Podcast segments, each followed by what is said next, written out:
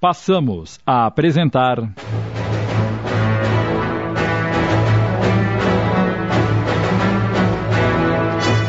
O Senhor das Terras. Obra de Wilson Frungilo Júnior, adaptação de Sidney Carbone.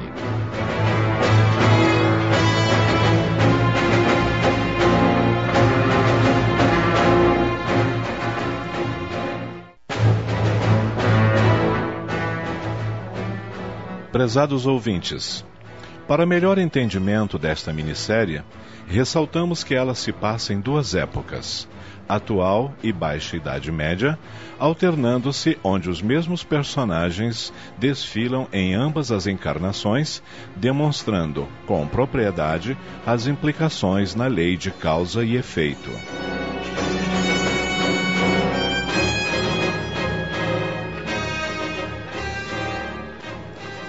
Entardecer de um dia qualquer. Estou impressionada com você, Alfredo. Está uma beleza a arrumação que você fez em suas coisas. Seu escritório estava mesmo uma verdadeira bagunça. Já estava na hora de me organizar um pouco. E de você tomar conhecimento de tudo o que possuímos, dos aluguéis, das contas bancárias. Afinal de contas, tudo isso também é seu. E esta pasta grande? Ah, sim. Preciso colar uma etiqueta. O que você guarda aí? As escrituras dos imóveis alugados e os impostos pagos. E esta menor também é muito importante. Guardo nela as declarações de renda dos últimos anos e as apólices de seguro de vida. Seguro de vida? Não quero nem pensar nisso. É, por que não? Quando eu falecer, você receberá um bom dinheiro que a auxiliará em muito, principalmente nos estudos de Carlinhos e Camila. Credo, pare com essa conversa. Você não irá morrer antes deles se formarem. Estava apenas dando um exemplo, meu bem. Você sabe que não gosto de falar nessas coisas. Uh, mas onde estão as crianças? Ainda estão dormindo. Suas crianças vieram tarde do baile ontem. Às vezes eu me esqueço que eles cresceram. Carlinhos já tem 21 anos e Camila 19. Pois é. Deixemos que eles aproveitem o domingo para descansar.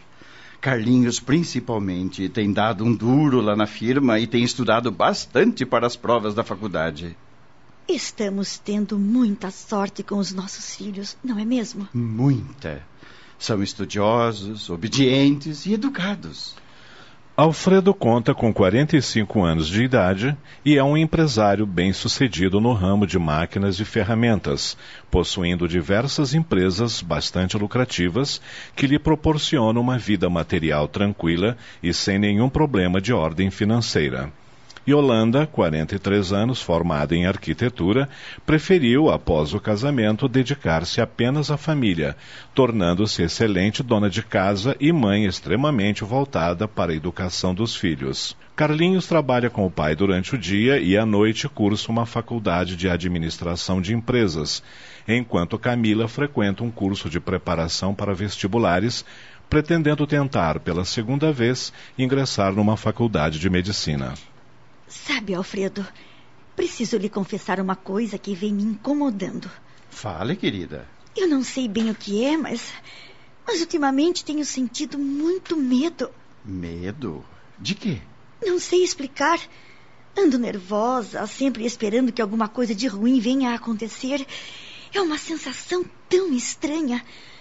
De repente comecei a sentir medo do futuro. Hum, não pense em coisas negativas, Yolanda seremos sempre felizes. E além do mais, não devemos pensar tanto em nós, mas sim em nossos filhos, aconteça o que acontecer. Aconteça o que acontecer? O que você quer dizer com isso? Não, ora, nada, nada. O que eu quis dizer é que devemos pensar no futuro de Carlinhos e Camila sem nos preocuparmos muito conosco. Mas eu não disse que estou preocupada apenas conosco. Sinto-me preocupada com todos nós. Querida, hoje é domingo, dia de descansar. Não é de ficar pensando em preocupações sem sentido. Yolanda sente um estremecimento, pois percebe que o marido parece estar lhe escondendo algo, coisa que nunca o fez. Sempre foram muito abertos, procurando enfrentar juntos todos os obstáculos nos 22 anos de matrimônio, sem nada esconder um do outro. Mas Vamos continuar com as pastas? Está vendo esta aqui, com etiqueta documentos? O que é isto? Interrompe Yolanda ao encontrar uma solicitação médica de exames em uma das gavetas da escrivaninha.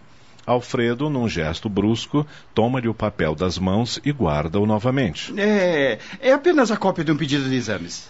Você está doente e não me disse nada. Não, não, não, querida. É que todos os meus amigos têm feito um check-up anualmente e vivem dizendo que eu também deveria fazê-lo. Fique tranquila, não tenho nada, não. Mais uma vez, Yolanda percebe que o marido está lhe escondendo alguma coisa, mas prefere não insistir, imaginando vir mais tarde até o escritório verificar aquele papel. Já são perto de 11 horas quando Alfredo termina de explicar à esposa o significado e a importância do conteúdo de todas as pastas cuidadosamente guardadas em um cofre. A seguir, ensina-lhe o segredo e a maneira de abri-lo. Alfredo, ainda não consegui entender o porquê de tudo isto. Apenas estou sendo precavido, meu bem. Todos nós não estamos sujeitos a uma doença, a uma cirurgia, sem que esperemos? Sim, mas. É bom que você saiba onde estão todos os documentos. Agora faça-me um favor.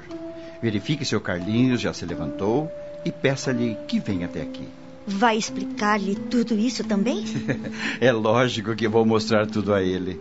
É meu filho, já tem 21 anos e trabalha comigo. Aliás, já está na hora de ele cuidar, inclusive de meus compromissos particulares. Afinal de contas, um dia tudo isso vai ser dele e de Camila, não é? Quero também que ele tome frente nos negócios daquela fazenda que estou pensando em adquirir. É, talvez você tenha razão. Mas já lhe disse que não gosto dessa conversa. E aqui nesta casa, ninguém vai faltar tão cedo, entendeu? Entendi, meu amor. Agora vá fazer o que lhe pedi.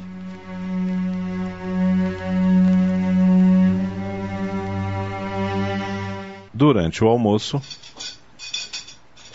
Pois se querem saber, achei de muita responsabilidade que o papai está fazendo. de minha parte, acho essa conversa tétrica e negativa demais. Na minha opinião, esses cuidados todos são para pessoas com mais de 60 anos. Papai ainda é tão jovem, é forte, bonito, atraente. Não é mesmo, mamãe? Você tem razão, Camila. Graças a Deus, papai possui boa saúde e não haveria razões para essa preocupação agora. Mas continuo achando de muita responsabilidade sua atitude e acredito que todas as pessoas deveriam seguir o seu exemplo. Afinal, ninguém sabe o que o futuro lhe reserva. Não nos preparamos para tudo na vida? Pois deveríamos nos preparar também para a derradeira despedida. Ai, vamos parar com esse assunto, gente, que coisa. Vamos almoçar e falar de coisas alegres. Você está certa, Yolanda. Vamos falar da vida, de trabalho, de estudos Pode e... parar também, papai. Falar de trabalho e de estudos num domingo lindo como esse? Ah, faça-me um favor. Ai, vamos falar de descanso e de divertimentos. Prefiro não falar de nada e continuar saboreando esses champignons que a mamãe preparou. É, tem razão, meu filho. Eles estão uma delícia. Uma salva de palmas para a mamãe, a maior especialista em pratos com cogumelo. Yeah! mamãe!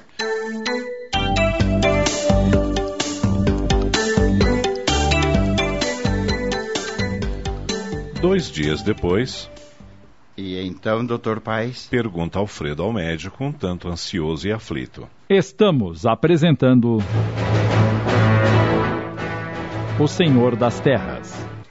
Voltamos a apresentar. O Senhor das Terras. Adaptação de Sidney Carbone.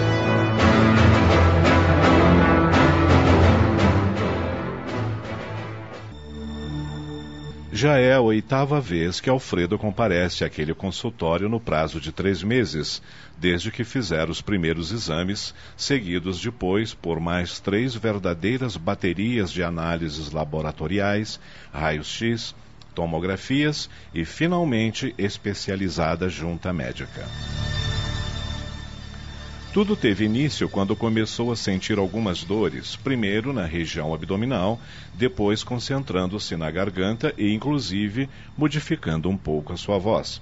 Eram dores perfeitamente suportáveis, mas bastante preocupantes, já que o Dr. Paz, eminente e conceituado médico, resolver efetuar vários exames antes de chegar a um diagnóstico preciso, limitando-se apenas, no momento, a receitar analgésicos, os quais Alfredo ingeria às escondidas de seus familiares. Inclusive, havia sido realizada uma coleta de material que também disfarçara para que sua esposa e filhos não ficassem sabendo.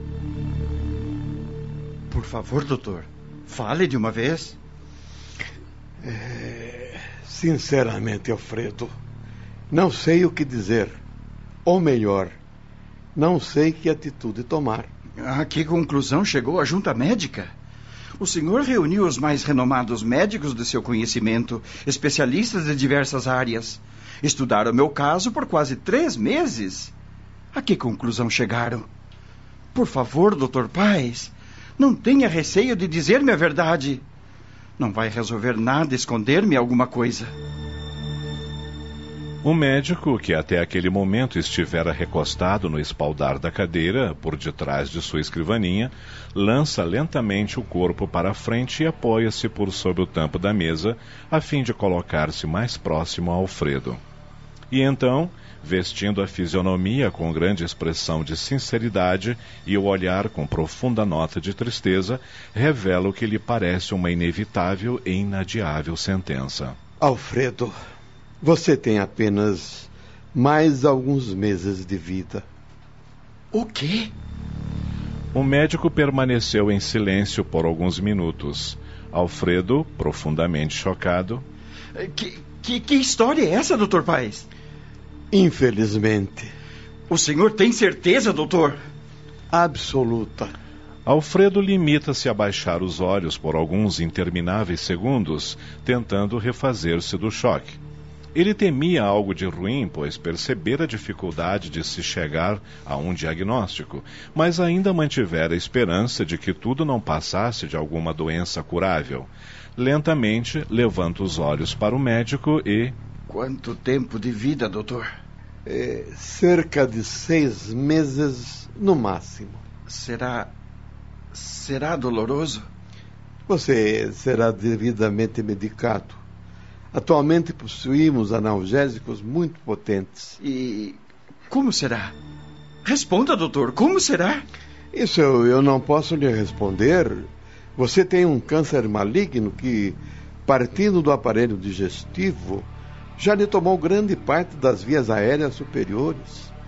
Trata-se de uma doença cujo ápice difere de pessoa para pessoa. E o senhor vai tentar alguma coisa? Infelizmente, Alfredo, na minha opinião e na dos outros colegas, não há nada a fazer, a não ser amenizar os efeitos que forem surgindo. Qualquer tipo de tratamento radioterápico em nada adiantará. O mesmo acontecendo com a quimioterapia, que somente lhe trará muito sofrimento desnecessário. Sinto muito. Alfredo permanece mais alguns minutos em silêncio até formular novo questionamento. O senhor acredita em milagres, doutor? Entendi o seu silêncio. Bem, eu. Eu lhe agradeço por tudo e quero lhe pedir um favor. Peça. Gostaria muito que minha mulher não ficasse sabendo de nada. Pelo menos por enquanto.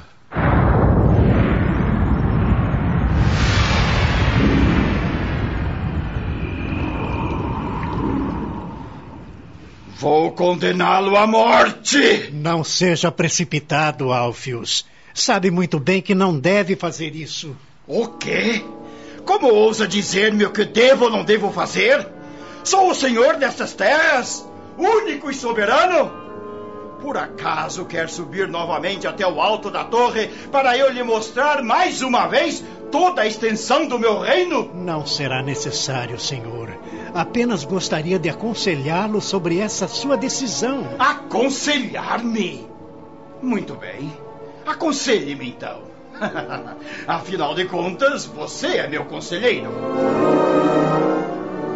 Estamos nos primórdios da Baixa Idade Média, onde Alfius é o proprietário e senhor de vastíssima área de terras, isolada em meio a florestas e grandes campos não cultivados.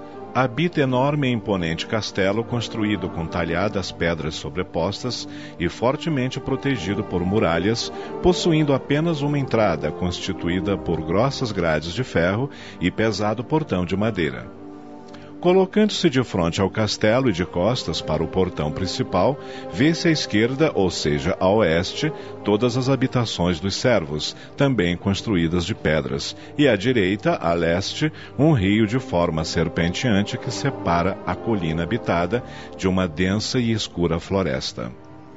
No castelo vivem Alfio, sua família, uma grande quantidade de servidores, empregados e um razoável exército de homens bem treinados para defender a fortificação e seus domínios, assim como fazer prevalecer a lei interna. Também ali habita e é a companhia constante e obrigatória para Alfius o conselheiro Otter, a quem sempre procura socorro em suas decisões e sobre quem descarrega muitas vezes o palavreado rude em seus momentos de ira.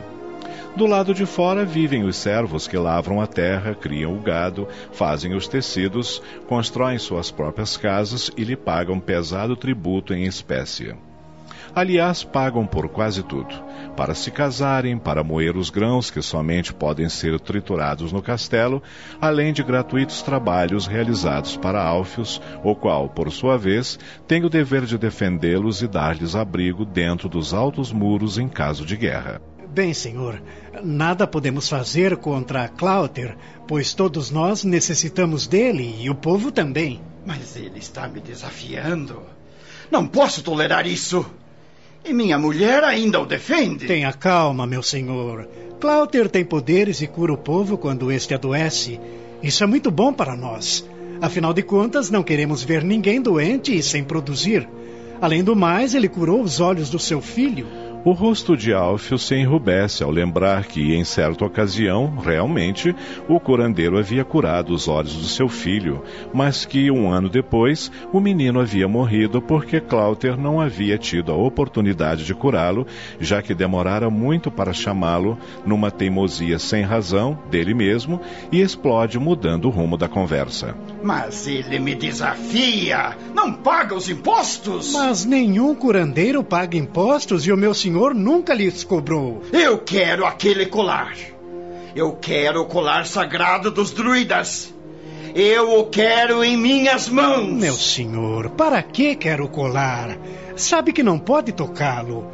Apenas pode olhar para ele e, mesmo assim, tão somente em ocasiões especiais, quando Cláuter o usa.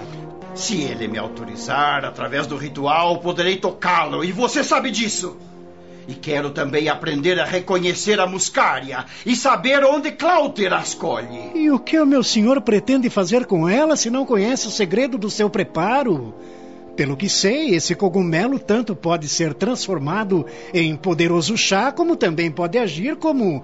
como violento veneno? Pois é o que eu quero, o seu veneno. E para que, meu senhor? Porque quero. O meu senhor já falou com Cláuter, já pediu a ele? Pedir? Eu não posso pedir. Sou o senhor de tudo e de todos. Tenho que ordenar. E o meu senhor ordenou a Cláuter? Ordenei. E ele? O patife negou-me. Mas por que meu senhor foi lhe dar uma ordem dessas? E deveria existir alguma ordem que eu não pudesse dar? Sou o senhor destas terras e da vida de todos. Por favor, acalme-se. Deixe-me pensar um pouco. Eu vou tentar uma solução. Faça isso, Walter, e não se arrependerá. Será bem recompensado. É, eu preciso descobrir uma maneira de convencer Cláuter.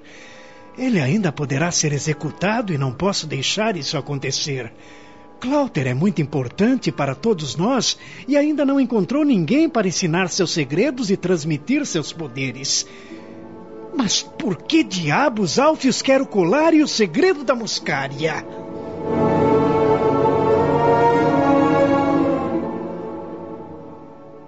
Acabamos de apresentar. O Senhor das Terras obra de Wilson Frungilo Jr. em 15 capítulos, adaptação de Sidney Carbone.